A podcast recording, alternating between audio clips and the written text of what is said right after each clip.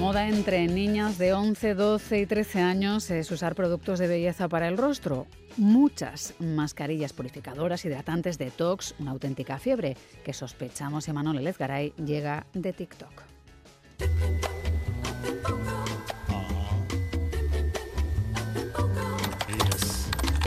Nos sentamos frente al teclado y buscamos en TikTok rutinas faciales para adolescentes. Al momento recibimos cientos de miles de vídeos con rutinas para ir al instituto, limpiadores faciales y tutoriales con pruebas de muestras. Rutina de skincare para adolescentes. Mi chica de 14 años o menos, este video es para ustedes. Rutinas estéticas para jóvenes de hasta 12 años que se han convertido en un auténtico fenómeno en redes sociales. El abanico de productos recomendados es interminable. Agua micelar, correctores de ojeras o serum son conceptos que ya manejan estas chicas que aún no han alcanzado la adolescencia pero ya están preocupadas por las arrugas. Los nuevos tónicos. What Dermorepublic Toners. El Witch es el de pepino. Tónico de glicólico al 5% de L'Oreal. Este tónico de Ciaja hidrata, refresca y reduce los poros. Filtros, luces y maquillajes hacen creer que la piel que ven en las estrellas de Internet es perfecta y buscan replicar aquello que ven, sin evidencia científica de las consecuencias que la aplicación de estos productos puede tener en las pieles tan jóvenes, a menudo se mueven por la búsqueda de experiencias cercanas o de casos similares al suyo. Os traigo la solución porque tengo una hermana de 12 años que también tiene sus productos de skincare y son los que le funcionan. Así que os voy a enseñar los que utiliza ella. En prácticamente ningún caso la persona que prescribe estos tratamientos es dermatóloga o experta en el ámbito de la salud, aunque en algunos casos son las propias chicas las que recomiendan los tratamientos, las que sugieren a sus seguidoras que acudan a alguno de estos especialistas. Lo mejor siempre va a ser consultar a un profesional, en este caso un dermatólogo, pero aquí toda mi opinión personal. Tienes que ir con un dermatólogo que te arme una rutina. Aunque incluso en esos casos a menudo se cuestiona la labor de los especialistas si no concuerdan con las experiencias y opiniones que se comparten en estos vídeos. Nada más te dice usa este jabón o usa este gel, no sirve. El miedo a envejecer que ha contagiado a las generaciones más jóvenes y que de no gestionarse correctamente, además del propio perjuicio a la piel, puede acarrear situaciones también graves como la dependencia a este tipo de productos o problemas de autoestima.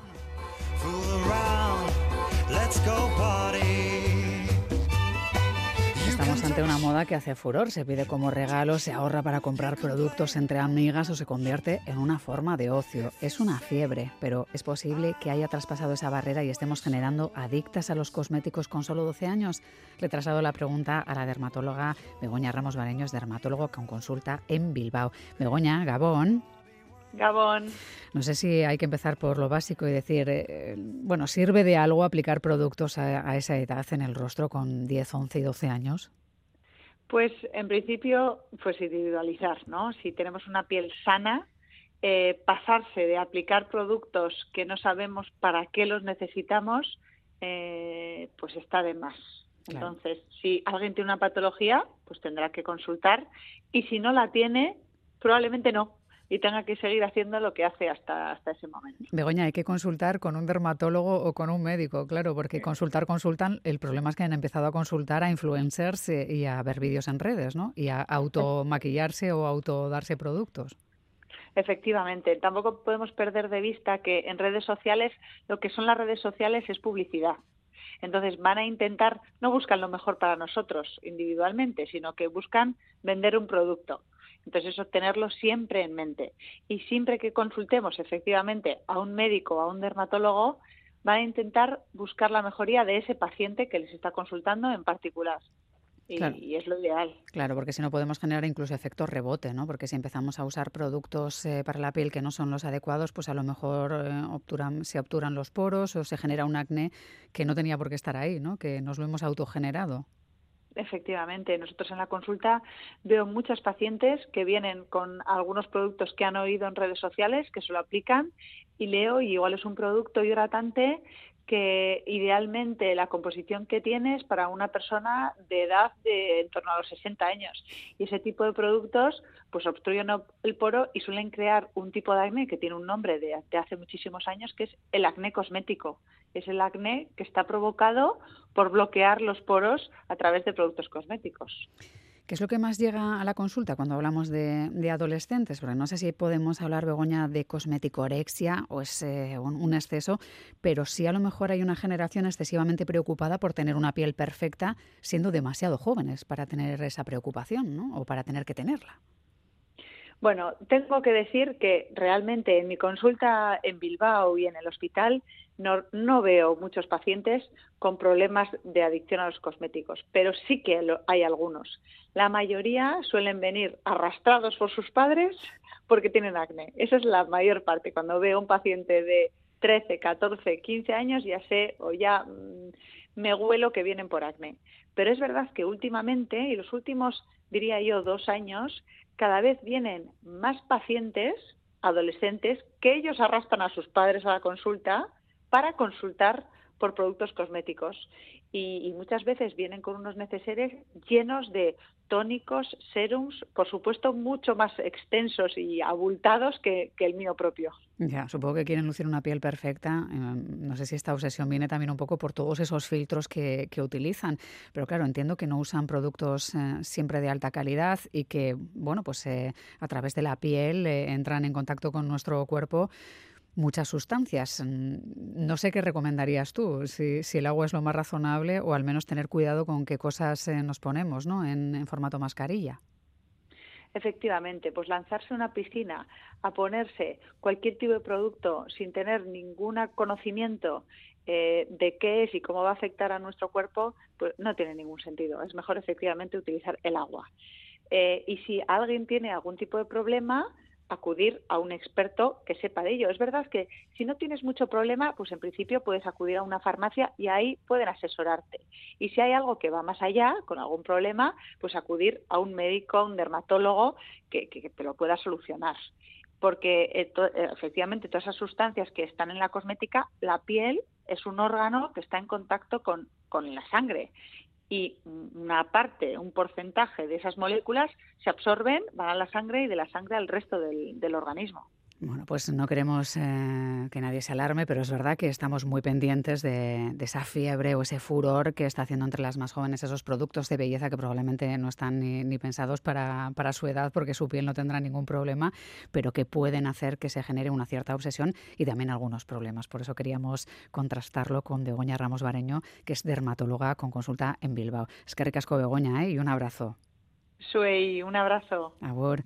Abur, abur. Saludamos también a Ollán Iturbide, él es biólogo clínico, navarro y director del proyecto Yonki. Ollán, Gabón.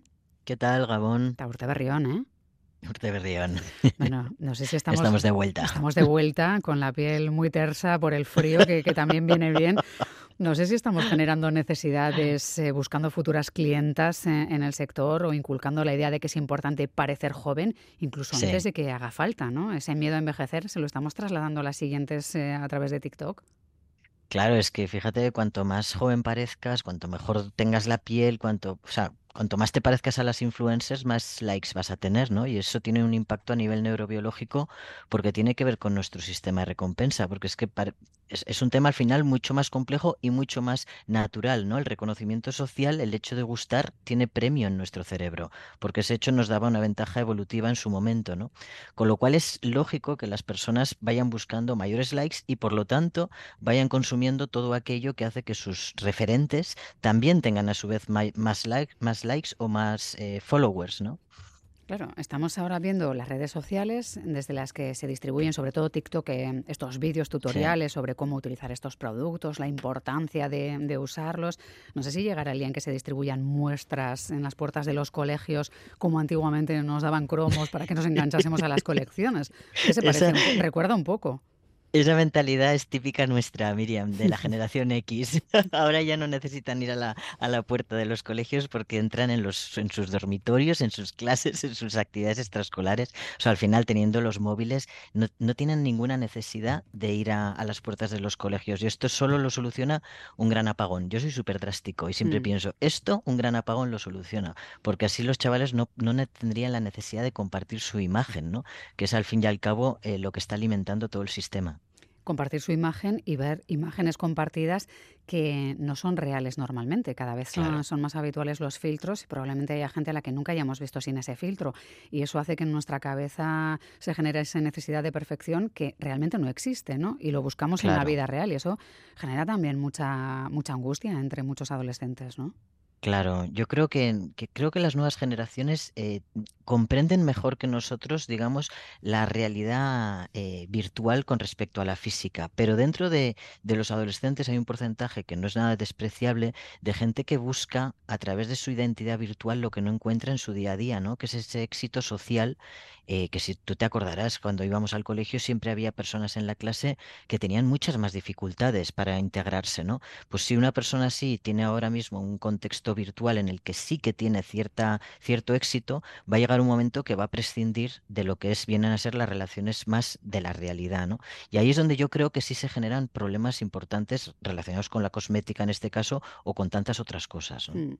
Hombre, habrá quien diga que somos alarmistas, que solo están jugando, que se entretienen y en parte es verdad pero supongo que los hábitos se forjan sobre todo a esa edad, ¿no? Y claro, algo de esto queda y algo de esto sabe el el mundo del marketing también, ¿no? Hombre, hombre, saben mucho de esto. Sí, yo creo que es verdad que hay juegos, es verdad que hay creatividad, pero sería fantástico que, como digo, no necesitaran compartir todo eso y sus maquillajes, maquillajes se quedaran en la intimidad, ¿no? Como pasaba en nuestra generación. Hmm, bueno, nuestra generación no tuvo acceso a esos productos, ni, a, ni a las redes, ni, ni en la adolescencia tampoco, ni tampoco existían los centros comerciales o esas marcas tan accesibles, ¿no? Supongo que éramos, somos gente de otro mundo, ¿no? Igual somos dos marcianos eh, tratando de explicar nuevas costumbres, puede Total. ser.